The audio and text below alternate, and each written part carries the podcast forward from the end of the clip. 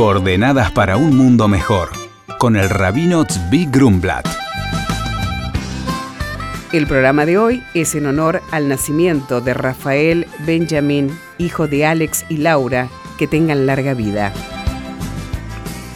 El día de hoy es el día del ayuno del 9 de Av, día más triste del calendario hebreo. El día que marca dos mil años de sufrimiento y persecución atroz del pueblo judío. Y para nuestra generación, la mía por lo menos, que somos hijos de sobrevivientes del holocausto, sentimos en carne propia lo que es este exilio, sufrimiento del pueblo judío más allá de los avatares antisemitas que cada tanto aparecen por ahí y por allá, que son todos productos de lo que representa este día del 9 de Av.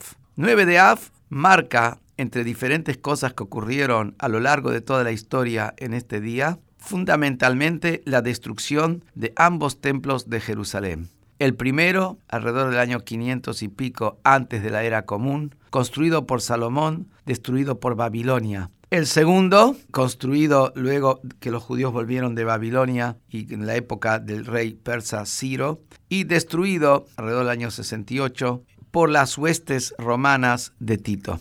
¿Qué es lo que decimos que un templo destruido dos mil años atrás, dos mil quinientos años atrás, es el causal de todo el exilio y el sufrimiento y en realidad de las penurias que sufre el mundo entero? ¿Qué era el templo de Jerusalén? El templo de Jerusalén no era simplemente un lugar donde se hacía el servicio a Dios, que eso por sí mismo ya es muy importante, pero más allá de eso era el lugar donde estaba revelada la presencia de Dios aquí en la tierra. Aunque Dios se encuentra en todos lados, porque Dios es infinito y es el que le da la vida a cada cosa que existe, si no, no puede existir absolutamente nada. Sin embargo, esto no está revelado en el templo de Jerusalén, 410 años del primer templo, 420 años del segundo templo, se veían milagros permanentemente. Milagros no de una vez, de un día vistos por una persona. Milagros permanentes, como están enumerados en el Talmud, en el tratado de Pirkei Avot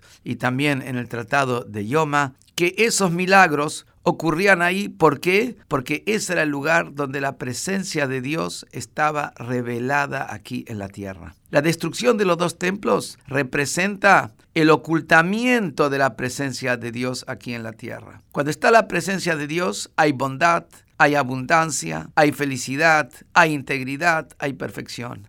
Ocultamiento de la presencia de Dios implica falta en todo esto. Y por eso el ocultamiento de la presencia de Dios, que fue la causa de la destrucción de ambos templos, es el causal de estos dos mil años de exilio. Estamos esperando el Mesías, el Mesías cada instante que llegue, que es cuando se va a revelar aquí en el mundo la presencia de Dios. Pero esa presencia de Dios la revelamos nosotros a través de que día a día introducimos en nuestro accionar, en nuestra acción, con mitzvot, tefilin, mezuzah, shabbat, con acciones de bondad, solidaridad, unidad. Con eso introducimos la presencia de Dios aquí en la tierra y revertimos este ocultamiento. Y estamos muy cerca de la llegada del Mashiach, los grandes avances científicos, la intención de la humanidad de ir hacia la paz, todo eso son justamente señales de la muy próxima llegada del Mashiach. Esperemos que llegue antes que finalice este programa.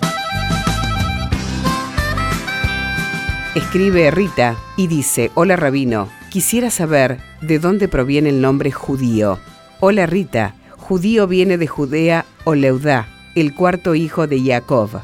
Siendo que él tenía un puesto de liderazgo y reinado, se llama a todo el pueblo por su nombre, y no solamente a sus descendientes, pero además hay una explicación más profunda. Los comentarios explican que el nombre Judea comparte la misma raíz que la palabra hebrea Odá, que significa reconocimiento o sumisión alguien que reconoce la existencia de Dios y se somete a su autoridad en la medida en que está dispuesto a sacrificar su vida por la santificación de su nombre. Se lo llama Yehudí o judío.